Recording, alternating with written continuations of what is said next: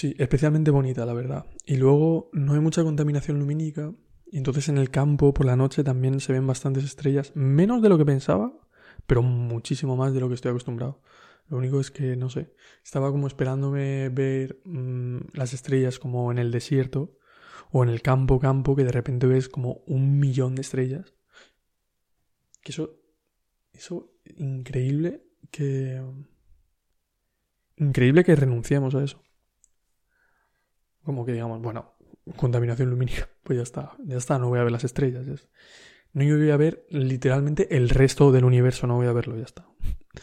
Voy a ponerme un techo aquí en, esta, este trocito de roca, voy a ponerle un toldo a esto y no, ya no vemos las estrellas. Porque así, claro, el no ver las estrellas te hace pensar que estás de pie, o sea, que estás en el suelo, no que estás en el techo de algo, ¿sabes? Porque cuando ves las estrellas, a mí me da esa, esa impresión un poco como que estoy en el techo de un sitio. Como que estoy mirando hacia abajo. Entonces es como, da un vértigo muy guapo, como puedo caerme infinitamente. Aquí puedo atravesar este, este espacio vacío. O sea, si de repente la gravedad se olvida de mí, estoy en este techo, ¿no? Que debería estar cayéndome, pero estoy por alguna razón como mm, pegado a, a una piedra no lo sé. no, te, no te lo sé explicar. No te lo sé explicar, pero no puedo despegarme de esta piedra gigante.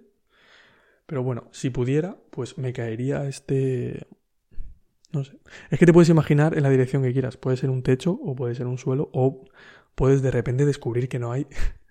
no hay arriba y abajo, de repente. ¿Cómo? No, no existe arriba y abajo. Todo es... Todo es relativo a lo que estés pegado. Todo depende de qué piedra te haya atrapado en su campo gravitatorio. Pues ese va a ser. Esa piedra va a ser abajo para ti, para siempre ya. Y depende de dónde estés en la piedra. O sea, es que es relativo al centro de la piedra. En fin.